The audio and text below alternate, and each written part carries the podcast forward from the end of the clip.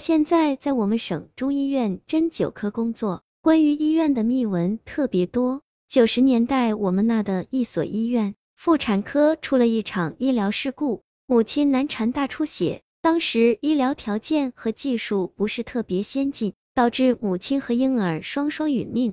然后，当时的院长和主治医师因为这件事承受了很大的压力，老院长提前内退，主治医师也被调离了工作岗位。进入后勤部门工作，参与那台手术的医生护士每晚都会做噩梦，厄运连连。尤其是晚上，在那间手术室，总会有人看到有人影在走廊来回走动。还有一个地点是太平间附近，有时候还会看到一个女子在太平间附近那棵桑树上抱着孩子梳头。后来又过了两年，当时的主治医师被调回到科室，在某个晚上值班的时候。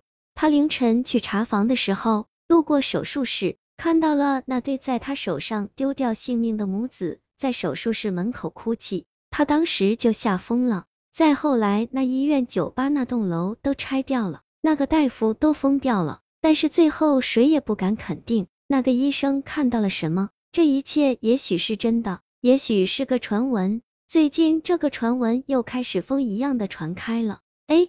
你们听说过没有那个传闻？别在医院里说这件事，好恐怖的。这有什么？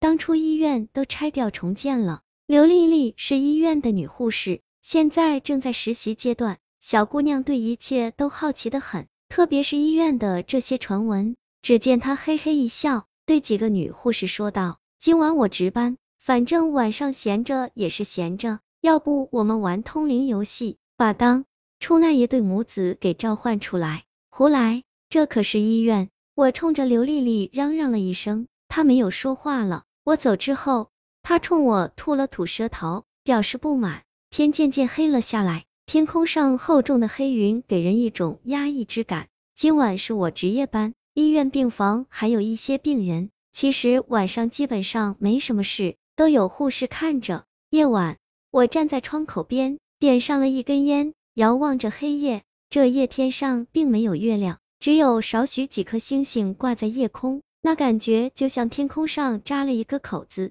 星光从漏洞里折射出来。夜色下，医院的梧桐树失去了立体感似的，薄薄的树叶如同剪纸，随着风轻动。这时候，我竟然在梧桐树下看到有一个人影，好像还是个女人，朝我的方向直直的凝视着我。这个眼神看得我浑身不自在，心想是谁？等我低头往下看的时候，树下什么都没有，只有刷刷一阵风声扫过。当时我脸上并没什么表情，实际上我心里早就毛了。我在医院工作了多年，怪事我不是没有经历过。就比如说医院里常说的故事，花棉袄。就说住在医院的一位老太太做了一个梦，梦见两个长得磕碜的人。尖嘴猴腮的抬着一口黑皮箱子，见人就问要不要花棉袄。老太太看着这两个人长得贼眉鼠脸的，感觉他们不是什么好人，就摇头说不要，然后就躺下没理了。他躺下后，听到那两人又把箱子抬到他旁边一个病床，问另一个老太太要不要花棉袄。老太太听到花棉袄就答应要，再然后老太太睡着了。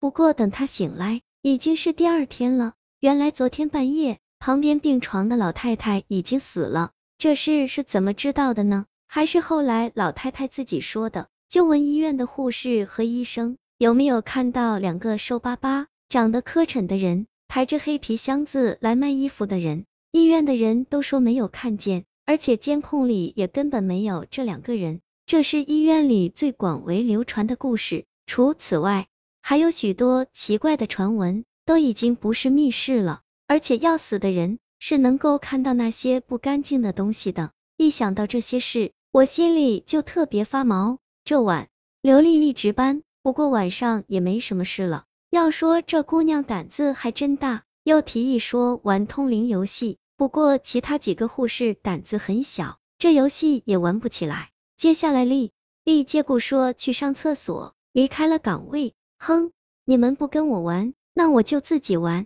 刘丽丽早就准备好一个红外线温度仪器，这个设备是专门用来探测灵异的，只要手里拿着红外线温度仪器，就能探测到周围的温度。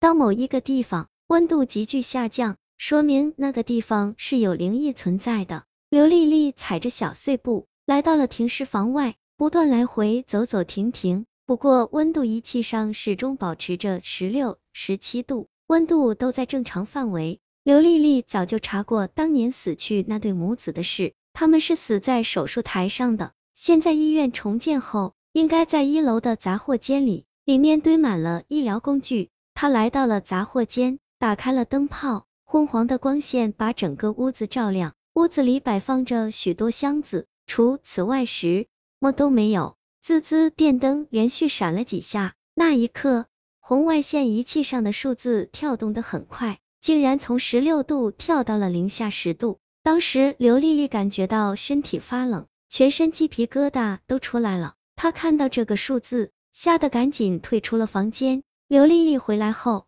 似乎吓得不轻，脸色惨白惨白的，也不闹腾了，自己安安静静的坐在位置上，倒头就睡。夜晚我值班过来查询的时候，我还专门看了看这小姑娘，就怕她真的闹出什么事。好在她没有闹腾。不然大晚上的整出什么事也挺吓人的。大概三四点钟的时候，有一个病人发病了，需要输液，不过液体在库房等。因为今晚是我值班，所以我喊上刘丽丽去了库房。当晚我们从库房里拿完东西后，就准备坐电梯。当时进来一个小孩，几岁模样。